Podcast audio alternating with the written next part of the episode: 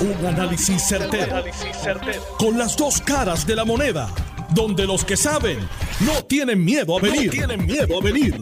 Esto es el podcast de Análisis 630 con Enrique Quique Cruz. 5 y 3 de la tarde de hoy, viernes 10 de marzo del 2023. Tú estás escuchando Análisis 630. Yo soy Enrique Quique Cruz y estoy aquí de lunes a viernes de 5 a 7, como todos los viernes de 5 a 6 dándole la bienvenida al senador Juan Zaragoza. Buenas tardes, senador. Buenas tardes, Quique. Gracias por permitirme aquí otro viernes más. Mira, yo me voy a tomar una libertad de, ¿cómo dicen ustedes? ¿Un turno de privilegio? Sí. Ok. Ustedes saben que esto es un programa serio, de análisis, pero a mí me mandaron un sonido, me mandaron una grabación que yo la encontré tan y tan buena y tan interesante que no es seria, no analiza nada, pero sí dice mucho sobre el viernes. Y, está el sonidito tan y tan bueno. Le metí unos bips porque dice tres veces unas malas palabras. Tira, tira al medio, ¿qué tira al medio. Voy a tirar ahora, vamos a ver. Vamos a ver Vamos a ver aquí. Vamos a ver me excusan, pero es que... Ok, una, dos y tres. Muy buenos días, damas y caballeros. Espero todos tengan un bello día y hermoso viernes, iniciando el fin de semana. Ya te anda el diablo hoy. Se todo, ¿dónde es? Que tengo 200 pesos para gastarlo. Deme luz.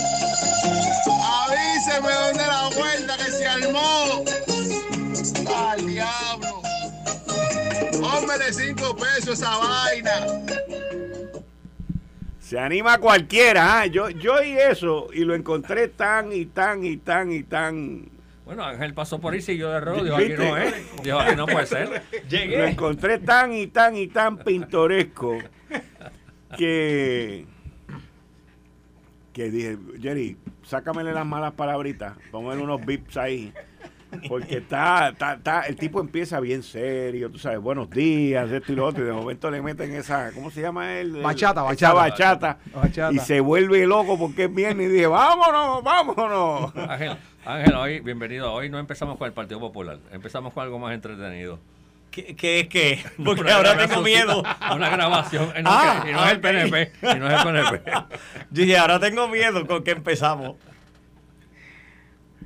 Yo te digo, conmigo también hoy está aquí Jerry Rodríguez, que le pedí que estuviera aquí por si acaso de pinchiter, porque yo estaba en, unas gestiones, eh, pero llegamos todos a tiempo. buenas tardes.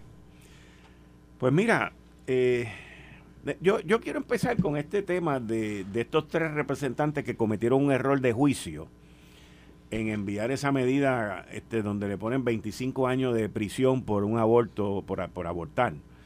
Y y yo no sé si es la presión que han recibido por, por todo lo que han regado por ahí, de que si la gente del PNP y del Partido Popular, los, los que son conservadores, se han ido para Proyecto Dignidad y entonces de momento estos individuos se sintieron, no sé, pero después se, echaron para atrás y la van a retirar el pasado, el próximo martes. Pero el, el, punto y la pregunta, y quiero empezar con Ángel en esto, para no empezar con, el Partido Popular, obviamente, porque no fue, porque no fueron ustedes, no, fueron ustedes. Ese sería el colmo. Exacto. que pagar también. pero son cosas que yo me pregunto, pero ¿cómo es posible que esta gente esté con esa cabeza? Ángel. Mira, yo creo que aquí hay, hay varios factores que están jugando y, algunos son tristes. Eh, parte de, de, lo que de lo que se juega aquí es ese juego político de cara a unas elecciones el año que viene, eh, viendo a ver cómo atraemos, cómo atraemos a diferentes sectores. Y yo quiero que quede bien claro desde el principio. Quiero que quede bien claro porque no quiero que absolutamente nadie me reclame por una cosa como esta. Yo por encima de todo soy cristiano y soy creyente. Vamos a empezar por ahí. Ahora, lo cortés no quita lo valiente porque yo sé lo que tengo que defender y lo que no tengo que defender. Hay unas cosas que para mí son cuestión de principio, y es que si tú no sabes o si tú no puedes atraer electores de la forma en la que se atrae un elector, o sea, si yo tengo que, que, que convertirme en otra cosa para que los votantes me, me miren como una, digamos, una posibilidad viable, yo no estoy siendo la persona que soy. Y pues al final del día, como dicen por ahí, el puerco siempre tira, o el cabro siempre tira para el cercado. ¿Qué quiero decir con esto? Mira, que este dilema de estar eh, mercadeando electores es un problema serio. Si tú no puedes sostenerte y tú no puedes defender tus posturas y tú no las puedes vender como las tienes que vender, vas a tener un problema a la corta y a la larga. Así que si el plan de estos compañeros del PNP fue el promover un proyecto de ley porque entendían que era seductor para un sector particular, les tengo que decir, les tengo que decir que quedaron feos para la foto. ¿Por qué razón? Te voy a decir. Uno, tenemos compañeros del Partido Popular, tenemos compañeros del movimiento Victoria Ciudadana, tenemos compañeros de, eh, de, bueno, de todos los partidos en Puerto Rico que son pro vida. ¿Qué quiere decir esto? Que el hecho de que tú estés postulando que ahora vas a, penalizar con 25 años de cárcel a aquella mujer que se realice un aborto, no quiere decir que todos, todos los que profesan alguna fe cristiana van a perseguirte a ti. ¿Por qué razón? Bueno, porque les guste a la gente o no les guste, todavía el partido político sigue siendo el mayor indicador del voto en la cultura política puertorriqueña. Vamos a empezar por ahí. Lo segundo, lo segundo, Independientemente de eso, y aquí entrando a la materia, aquí olvídate de, ir a, a, eh, voter shopping, a, hacer mercadeo de, de electores. Usted tiene que sentarse a ver cuál es el contenido del proyecto que usted quiere promover. Y por encima de todo tiene que conocer una cosa. La constitución de Puerto Rico, la constitución de Estados Unidos, ambas, ambas, garantizan unos derechos. Unos derechos que son particulares de las personas. Y cuando nosotros vamos a nuestra constitución, que es en efecto de factura más ancha que la de Estados Unidos, eso en español lo que quiere decir es que nos da más derechos que da la, la, la de los Estados Unidos, pues nosotros tenemos que entender bien qué es lo que nosotros estamos proponiendo, porque un proyecto de ley que quiere penalizar con 25 años de cárcel, realmente lo que quiere decir en español es que usted valora tan poco y tan poco a la mujer. Dicho sea de paso, si usted está voter shopping, no se olvida que las mujeres son mayoría en el electorado puertorriqueño. Así que usted podría muy bien también estar echando a un lado a muchas mujeres que podrían votar por usted, pero solamente por eso le van a votar en contra. ¿Qué es lo que quiero decir? son derechos reproductivos de la mujer. Es el derecho a la integridad corporal de la mujer. Y dice la constitución, si usted es un constitucionalista de esos férreos, dice que en Puerto Rico nosotros tenemos que entender que hay una separación de iglesia y Estado. Usted profese la religión que usted quiera, la que le dé la gana. No hay problema con eso. Profese la religión que usted quiera, que yo hasta lo apoyo en eso. Sin embargo, si usted va a ser un constitucionalista y un defensor de la vida, la propiedad y la libertad, como dice la Constitución, usted también encárguese de ver bien que la Constitución dice que tenemos que separar lo que es la ideología personal, esa religión personal, de lo que es la ley, de lo que es el derecho y lo que son las libertades. Y esto es nada más y nada menos que una clara, clara violación, que de nuevo yo creo que es más bien un intento de pescar votos que le va a salir mal. ¿Por qué? Porque ya salimos en público, ya esto salió al ruedo, ya te vieron y esa es tu línea.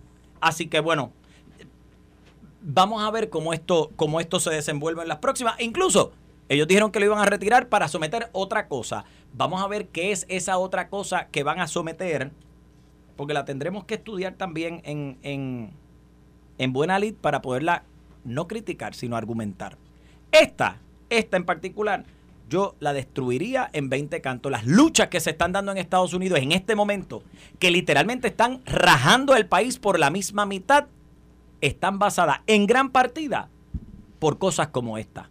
Y yo estoy seguro, seguro que en Puerto Rico la defensa que nosotros hemos profesado en nuestra constitución es mucho más fuerte que la que los americanos están profesando, los, compañeros y compañeras americanas están profesando en este momento?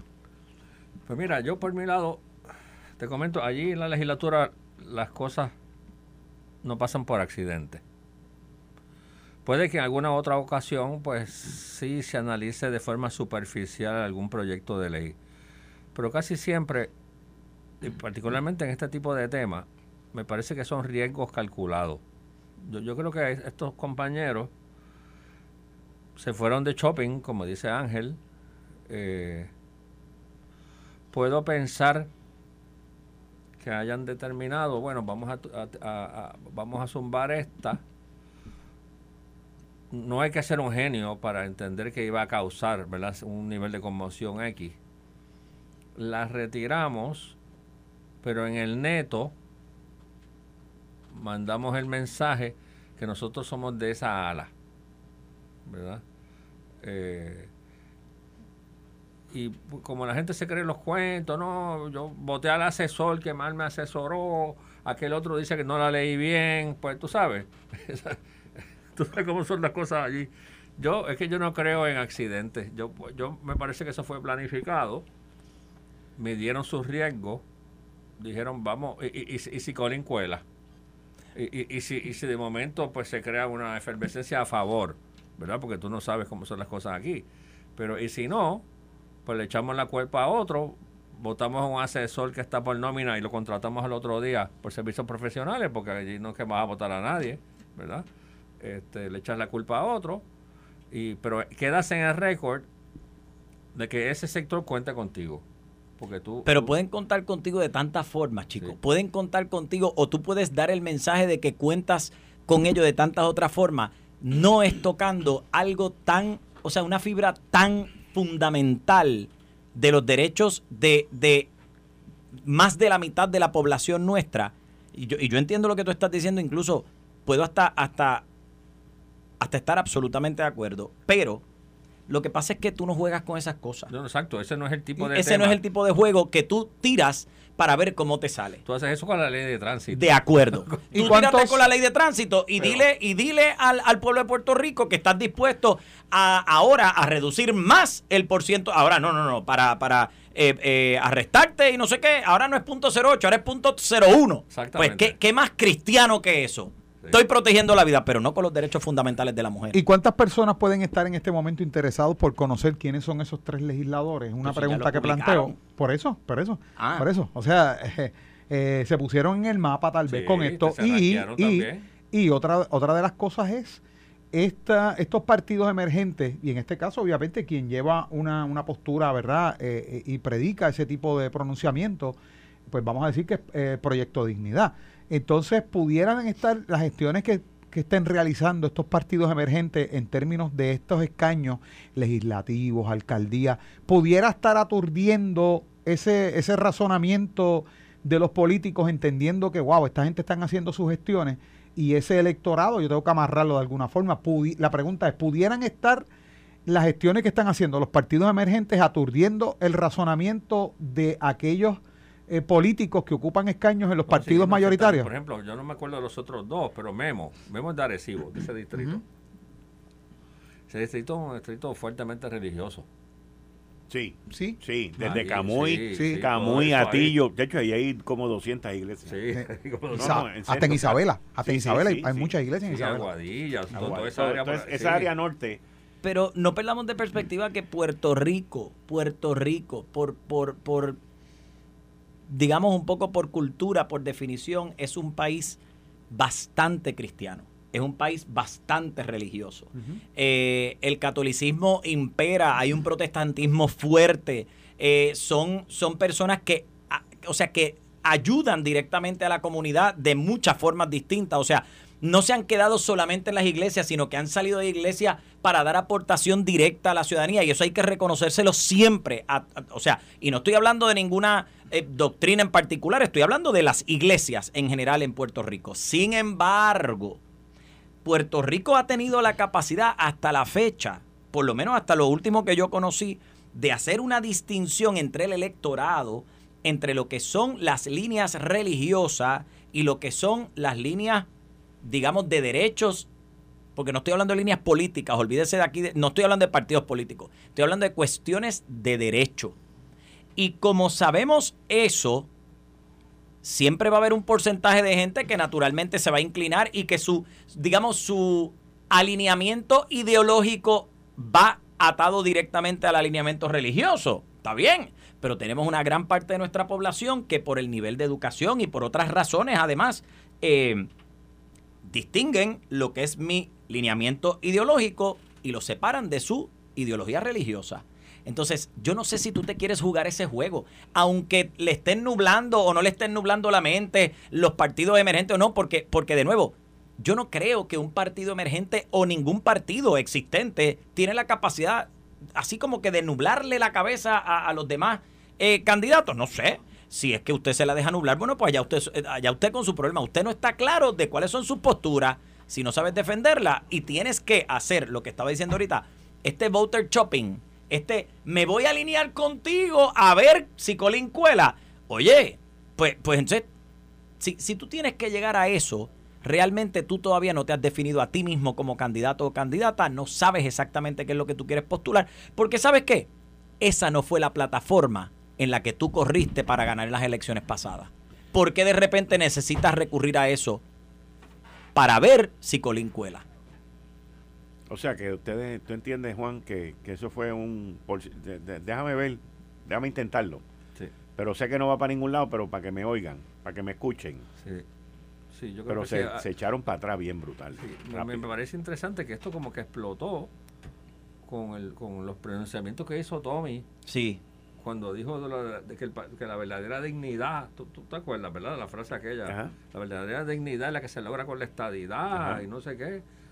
Y ahí como que causó una, como, como que si, como que si antes de eso nadie le hubiese estado prestando atención al proyecto de dignidad y de momento cuando Tommy lo dice, la gente dice, bueno, si Tommy, que donde resbala ese resbala un mono, está diciendo esto, es que está apretando el botón de alerta.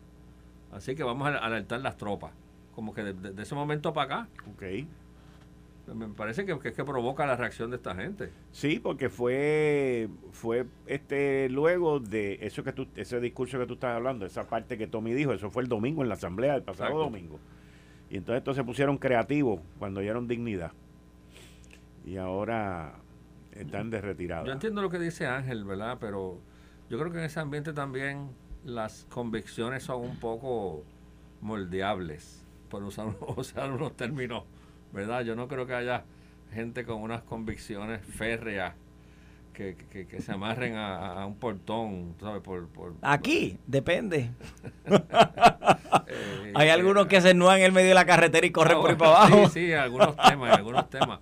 Pero hay otros, pues, que, que fluyen. Claro, claro que sí. Dependiendo, ¿qué dicen las encuestas?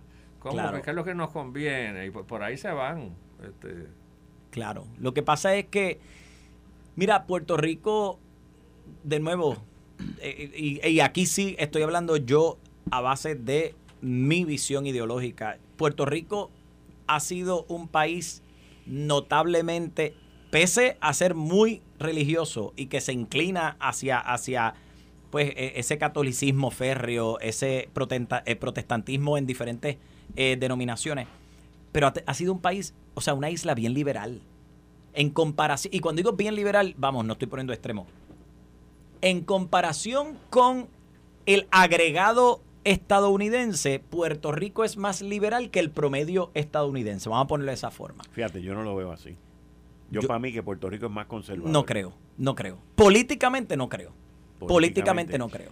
Yo creo que políticamente tendemos a ser bastante más liberales que lo que es el agregado estadounidense. Para mí. Pero ¿cómo tú divides la parte políticamente de la parte religiosamente? Porque, la gente sabe distinguir, porque los únicos que no sabemos distinguir la religión de, la ideología somos los legisladores de, de, Puerto Rico. Casos aparte, obviamente, de los que tenemos de frente. Pero somos los únicos que no sabemos distinguir lo que es la religión y el... Y, y voy a decir esto porque esta es la verdad. Aquí el problema es que la gente tiene que aprender que la religión es tuya y la escoges tú. Tú no me la empujas por la garganta para abajo. Tú decides tu religión.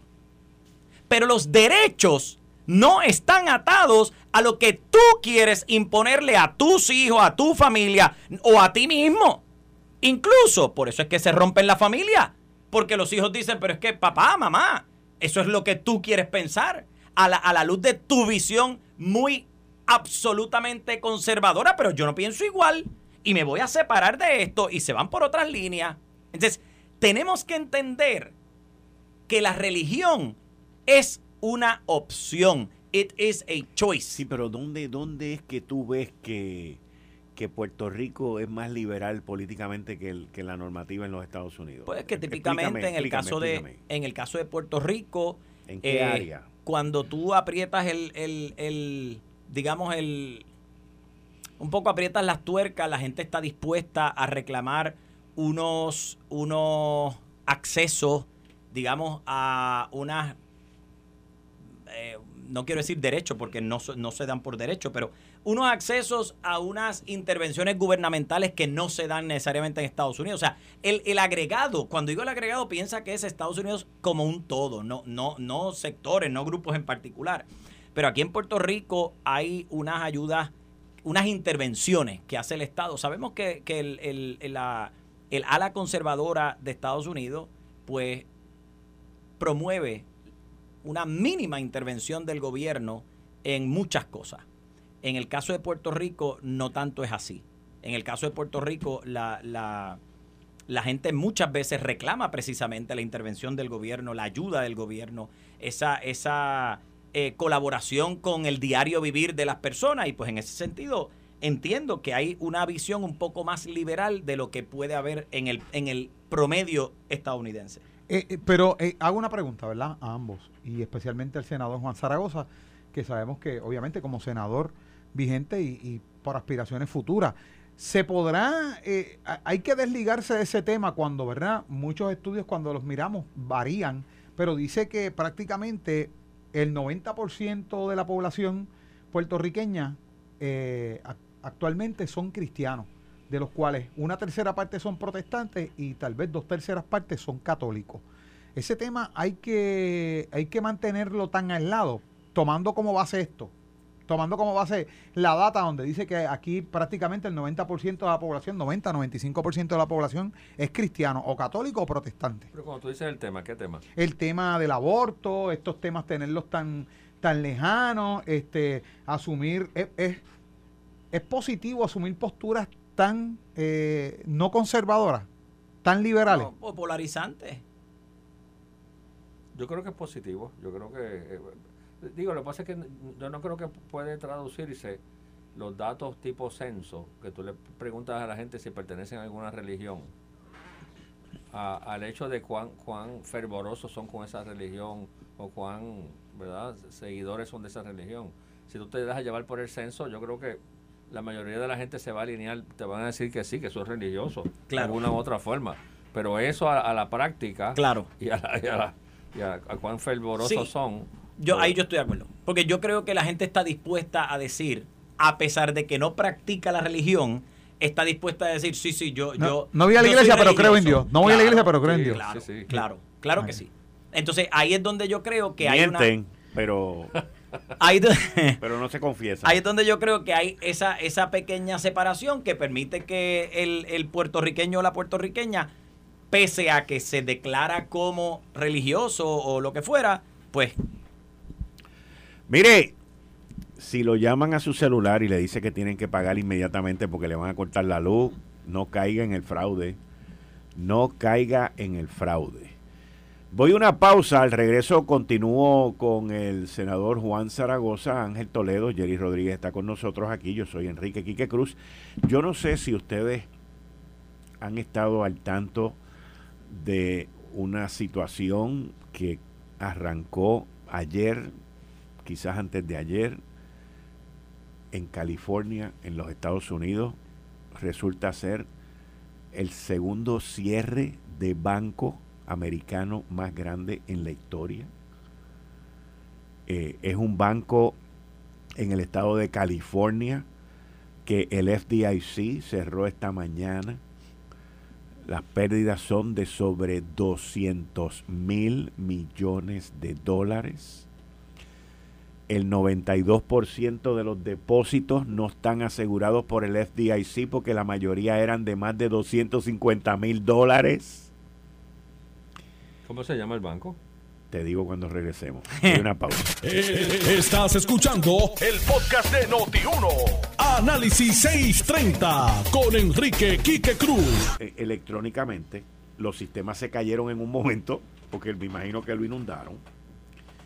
Y hoy la noticia comienza con esto de, SVP Financial Group, Silicon Bank Financial Group. Esto es un banco, una compañía que está en el área de banca y servicios financieros, principalmente a clientes de tecnología y de life science, healthcare, eh, de ciencia y de servicios de salud al igual que en áreas de private equity, inversiones locales, capital venture, eh, venture capital, gente, o sea, compañías que hacen negocio, operan los segmentos de Silicon Valley Bank, Silicon Valley Private, Silicon Valley Capital, Silicon Valley Securities. Eh, Silicon Valley Bank es un banco comercial que ofrece productos y servicios que los provee el banco, sus subsidiarias, sus clientes comerciales, innovadores, mercados innovadores, todo ese tipo de cosas. Ayer eh, la acción de 200 iba por 36 dólares. Eh, y entonces se cayeron un 40%, se, siguieron cayéndose. Estoy, estoy leyendo de toda la información que me mandaron esta mañana. El balance sheet del banco se está deteriorando. Sale una información esta mañana. Las pérdidas no realizadas en este momento, esto fue hoy a las 2 y 18 de la mañana se estiman en 620 billones de dólares. Están up eh, de 8 billones de hace un año. Esto es un desastre financiero. Ahora, el problema no es el bank balance sheet se ha deteriorado. Federal Deposit Insurance Corporation en febrero reportó en febrero reportó que las pérdidas, de Federal Deposit Insurance Company in February reported that U.S. banks unrealized losses unavailable for sale held maturity security total 620 millones. Perdóname, eso no, es de, eso no es de esta gente nada más. Este es el total de la nación norteamericana. Buenos días. Silicon Valley Bank, la situación con Silicon Valley Bank está poniéndose peor. Los clientes están tratando de sacar millones de dólares del banco y no pueden no pueden porque no tienen el, el, el, eh, líquido para pagarlo. El, online banking and mobile services showing unavailable. O sea, porque esto la mayoría de estas transacciones son online ahora. Eh, entonces el, el, sistema te dice system unavailable. Le decía a esta gente que estaban tratando de sacar el dinero. Todo esto que les estoy leyendo a ustedes fue de esta mañana. ¿Ok? Entonces, sigue la situación con Silicon Valley Bank otro banco, porque entonces eh, la preocupación que hay en el sistema bancario ahora es el efecto dominó. Sí, así mismo. Porque el sistema bancario norteamericano funciona así. Si aquel se fue a ajuste, se lleva dos o tres enredados. Sí, hay interbank deposits y cosas, todas las cosas cruzadas. First Republic Bank. Ese otro. Esto es otro. Reportó volatilidad. PacWest Bank Corp halted. Halted es que sus acciones no se están vendiendo. Pararon, sí. Detuvo. First Republic Bank halted por la volatilidad. Pac West Bank Corp halted por la volatilidad. Eh, UBS tiene serias preocupaciones sobre McCormick and Company Long Term Consistency. Sobre la consistencia de McCormick and Company. Debe ser una compañía que tiene Signature Bank, Signature Bank halted on volatility. Todos, estos bancos. Y, este, en, lo que has leído, no, te dicen eh, cómo se rankeaba ese banco dentro de los bancos americanos. O sea, estaba en los top 100, estaba. No, Déjame ver. Silicon Valley Bank está en conversaciones para vender luego de haber fallado en levantar capital. Han contratado a Goldman Sachs que lo más probable Goldman Sachs también está metido en esto. O sea, eh, como inversionista. Eh, sí, lo que estuve leyendo es que parece que ellos... A las 10, a las 10 de la mañana, a las 10 y 19 sale que la secretaria del Tesoro, Yellen, está monitoreando la situación de ciertos bancos que tienen relación con Silicon Valley Bank. ¿Ok? Aparentemente el banco eh, estaba bien metido en, como tú dices, que, en tecnología, pero en startups, en negocios que estaban empezando. O sea que posiblemente no se diversificaron lo suficiente. pues, estaban, su, nicho era ese, y luego, negocios incipientes. A las 11 y 55 de la mañana, los reguladores tomaron posesión del banco. Ha sido el banco, el, el, takeover del banco, el de la falla del banco más grande desde la recesión. Sin embargo, yo vi en otro lado que había en el 2008, había uno que se llamaba Washington Mutual. Eh, a las 11 y 45, Silicon Valley Bank shut down by California regulators, por los reguladores de California. Entonces, Silicon Valley Bank ha sido la segunda pérdida más grande en la historia norteamericana en términos de bancos que se han ido a pique. El primero fue Washington Mutual, que fue en Seattle, Washington Mutual, y eso fue en la crisis bancaria del 2008, con 307 mil millones de dólares. Y ahora Silicon Valley Bank, que es el número 2 en el 2023, está en Santa Clara, California, su base, con 209 mil millones de dólares. Un banco que fue fundado hace 40 años y a la pregunta del senador, según Forbes, rankea número 20 en America's Best Banks. Ahí está. Bueno, y ya no tanto best. Presumo que ya no está. sí, yo creo que ya. ya. Solamente el, el 2.7% de los depósitos en Silicon Bank son menos de 250 mil dólares. ¿El qué por ciento? El 2.7. Sí, es un dolor para la gente que tenía dinero ahí. Eso te da el perfil de la clientela, de los depositantes. Sí. Ok, entonces, eh, esta este es buena. Hay gente que le gusta ver los programas de inversiones y todo ese tipo de cosas. Este, Jim Cramer, que es muy famoso, que tiene un programa en CNBC. Eh, Jim Cramer le, le, hace 30 días atrás le estaba, estaba vendiendo que invirtieran en Silicon Bank. Pero hay esta, esta está más buena todavía. El CEO, o sea, el, principal oficial ejecutivo de Silicon Bank, el Chief Financial Officer de Silicon Bank y el Chief Marketing Officer de Silicon Bank vendieron en las últimas dos semanas más de 4.4 millones de dólares en, en, acciones. Eso lo veían venir claro. Y el más que vendió el 27 de febrero, papá, fue su CEO que vendió, óyete esto, en febrero 27 vendió 3.57 millones de pesos en acciones. A, el precio que las vendió? A 287.42. 287.42, perdón. No 2 dólares, a 287.42. Eso, fue el 27, el, cuando, 27 de febrero. Los ejecutivos altos venden ante días en antelación de la eso es un no, no, parece sí.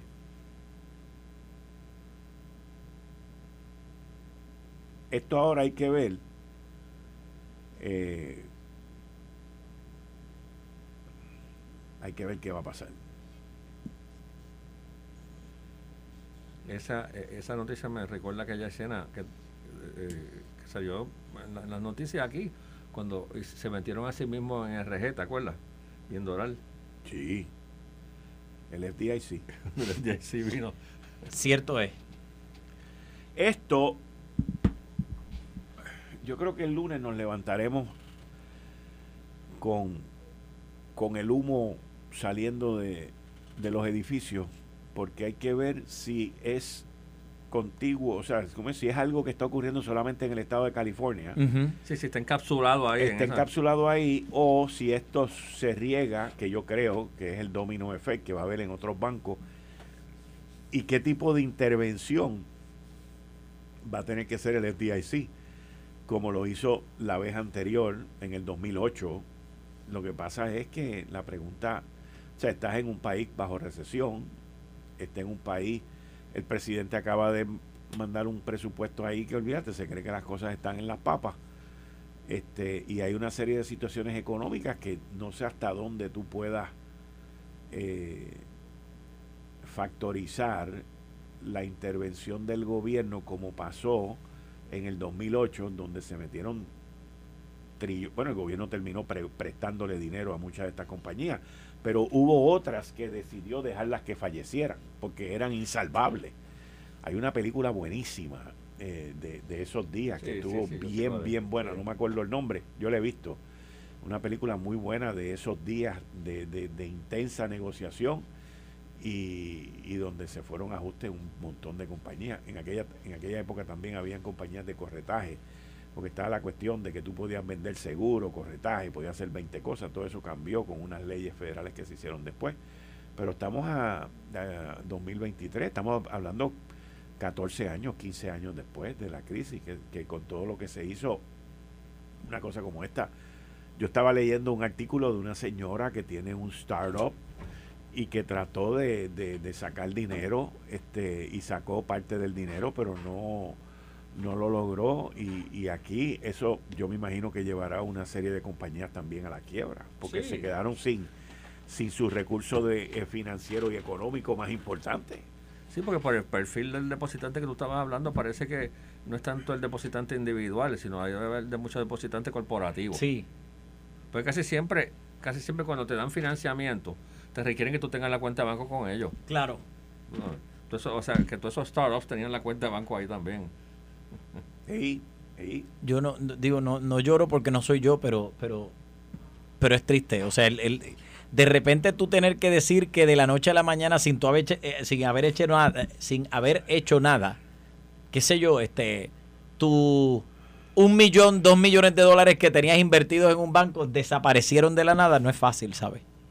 que la pérdida es en, en varias dimensiones, ¿verdad? Porque cuando sucedió aquí en Puerto Rico, no fue tanto la pérdida en depósito, fue más la pérdida en los accionistas. En las accionistas. Porque había muchos boricuas que tenía acciones de RG, de Doral, de Western.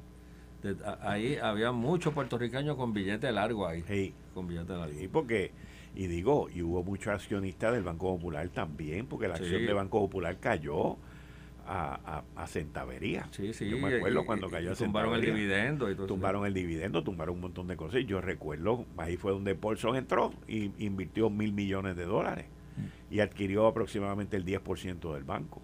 Años más tarde él vendió su, su participación ahí, se ganó todo el dinero del mundo. pero el, el, el, miedo, el miedo de que esto siga percolando fuera del estado de California. Tal vez debes acordar mejor que nosotros, porque a mí me dicen que cuando eh, el cierre de banco crédito se formó un run así, que hubo un, un, pánico en, aquí en Puerto Rico y la gente empezó a sacar los depósitos corriendo. Mira, cuando Banco Crédito cerró, yo tenía como 12 años, una cosa así y, o 12 o 14 años. Pero me acuerdo, yo me acuerdo, yo me acuerdo de Banco Crédito y me acuerdo del logo que era como un león también. Este, y, de Creditín. que era el, el, el, personaje de Banco Crédito. Vamos a hablar media hora de, de, horas crédito de historia. Sí, porque yo ahí estoy más perdido que un huevico. estaba Creditín, estaba Pascual del Banco Popular. Eh, Banco Popular sacó una cuenta con Yo sé de Populoso. Eso vino después. Eso vino después. el osito, el osito vino después. El osito vino después. Sí. Pero yo me acuerdo de Banco Crédito, me acuerdo de Banco de Ponce. Banco de Ponce fue adquirido por Banco Popular. Banco de Ponce me acuerdo. Este Western Bank era uno de los bancos aquí, chacho, esa gente Roy Bank también me acuerdo. Roy Bank, pero Roy Bank fue adquirido por Banco Popular. Ah, para prestar sí que eran buenos. Eh, Western Bank. No, no, o sea, la historia de la banca en Puerto Rico, ahora mismo estamos, estamos en una situación que yo personalmente entiendo desde el punto de vista de consumidor eh, precaria. O sea, yo no me quejo, yo... Pero viste el informe de, ganancias de la semana pasada. No, es que, es, que, es, que, es que todo el mundo está ganando billetes. todos los récords. Todos los récords. 1.100 millones de dólares de ganancias entre los tres bancos. Todo. 1.100 millones. Sí, es una cosa, o sea, pero oye, es que hoy en día los bancos eh, hoy en día los bancos eh, están en una posición ventajosísima para ellos, porque la pandemia los dejó con una cantidad de depósitos enorme, que han ido bajando, porque también he leído que durante la pandemia los depósitos crecieron a unos números que nunca antes se habían visto y a la misma vez la deuda de tarjetas de crédito bajó. Ahora se ha visto que los depósitos han bajado y la, la deuda de tarjetas de crédito han subido. Pero... Eh, y también hay otro factor que, que ya es que una vez, una vez se cierra Banco de Fomento, y yo recuerdo, recuerdo como ahora, porque a mí fue que me tocó sacar el dinero de Banco de Fomento y moverlo a la banca privada. Este, ahora mismo fondos del gobierno de Puerto Rico en la banca privada pueden ser 6 o 7 billones de dólares. O sea que esos eran fondos que antes estaban en Banco de Fomento. Y ese, y ese, y ese margen, ese spread, ese margen de ganancia, se lo ganaba el banco, ¿verdad? Para beneficios del pueblo de Puerto Rico. Ahora la cuenta del secretario de Hacienda está en la banca privada. Y, y la, como la cuenta está preñada, pues ya tú tienes un gran depositante posiblemente el, gran depositante más grande en la banca en la banca aquí en Puerto Rico es el gobierno de Puerto Rico. Claro. Sí. Sí. Tú tienes que, por ahora mismo, los depósitos están asegurados en 250 mil dólares hasta un máximo. Me acaba de enviar John Mott un artículo que dice que eso es una falacia, porque menos del 1% de los que pierden su dinero por esa serie son los que reciben ese dinero. Eh, pero ese dinero de seguro sale de donde sale de los mismos bancos. Yo recuerdo hace, creo que como para el 2008, ese seguro era de 125 mil dólares. Con mucha probabilidad en algún futuro van a pedir que se aumente porque los valores pues siguen subiendo. Pero ahora mismo, en este instante, se está dando una situación que yo no la vi en, en los 80 cuando los, los intereses subieron hasta un 21%. Eh, en aquel momento los intereses subieron, pero también el pago de interés alto para los consumidores subió. Mira, en el 85 yo abrí unas cuentas IRA en Banco de Ponce a 10 años al 10%. ¡Wow! ¿Tú te imaginas? ¿Y por qué eso no viene hoy? Al 10%. Yo necesito una. Eso, es lo que te estoy diciendo, que los intereses han subido, pero el pago de los intereses en los ahorros no ha, no ha equiparado. Yo me imagino que, la banca pues también aprende igual que todo el mundo. O sea, dicen, ¿para qué vamos a, con tanto dinero que tenemos, por qué tenemos que pagar por, para tenerlo aquí? Claro. O sea, yo, yo me acuerdo que, que habían eh, fondos de inversiones garantizadas y aseguradas que tú invertías 25 mil dólares y a los 10 años te entregaban 50 mil dólares por la cuestión del, de los intereses, del compounding de los intereses como estaban en aquel momento. Y, y ese tipo de, de, inversión o de interés no se está viendo. Inclusive conozco gente que me dicen que la banca en Puerto Rico está pagando muchísimo menos en, en intereses de cuentas de ahorro o de depósito versus en Florida y en cualquier banco en la nación norteamericana. Aquí hasta hace poco creo que estaban pagando 1.4, 1.5 digo, antes de que subieran como ahora, pero ya habían empezado a subir como a 3 o 4 y ya en Florida los bancos te estaban pagando 2 y el 3%. O sea que, había una diferencia eh, bastante grande dentro de lo que pagan aquí y lo que pagan allá. Pero el lunes nos enteraremos de cuál va a ser la situación con la banca americana y todas estas cosas que están ocurriendo durante el día de hoy. ¿Cómo, cambiando el tema, este, ¿Cómo ven ustedes las gestiones que se han hecho en Washington para que Puerto Rico sea parte del programa SNAP y para que no nos recorten los 800 millones de pesos? Bueno, yo creo que e, es que el ambiente en Washington está muy fluido, ¿verdad? Con esto de los republicanos. Eh, no, es que, no es que los pedidos de nosotros le vayan a descuadrar el presupuesto al americano ¿verdad? Pasa que, pero casi siempre nosotros pagamos los platos rotos. Este, en, un, en un congreso, imagínate, en un congreso que ahora mismo están mirando cómo le mete mano para reducir el Medicaid. Así mismo es. A nivel nacional. Sí. Pues Medicare Advantage y Medicaid. Sí, pues todas estas medidas, ¿verdad? Que serían beneficiosas para el país y, y, que el presidente de una u otra forma ha expresado que esa es la intención que quiere, ¿verdad? Igual que con lo del SSI, eh, Seguro Social Suplementario, SNAP, él, ha expresado su intención de incluirlo, pero como requiere acción eh, congresional para la asignación presupuestaria, pues es un poco más difícil con los republicanos ahí, ¿verdad? Este, como tú empezaste bien al principio del programa diciendo que el, presidente sometió un borrador de, presupuesto eh, de yo no sé cuántos trillones de dólares. No, no, el tipo se fue, se fue en un viaje bien brutal. Yo mismo, yo, yo tengo la impresión que Biden en ese presupuesto dijo, déjame poner todo esto aquí que me van a decir que no, para que cuando me recorten, pues yo quede bien. Claro. O sea, eh, eh, es como los tres legisladores con lo de los 25 claro, Claro, ver, ver hasta dónde yo puedo empujar el sobre. Especialmente en el lado del, del funding, porque él quiere financiar buena parte de eso y su plan para reducir el, el déficit federal es subiéndole los taxes a los ricos. Sí. Es, y eso para los, para los republicanos hablarle malo. Oh, siempre, claro que sí.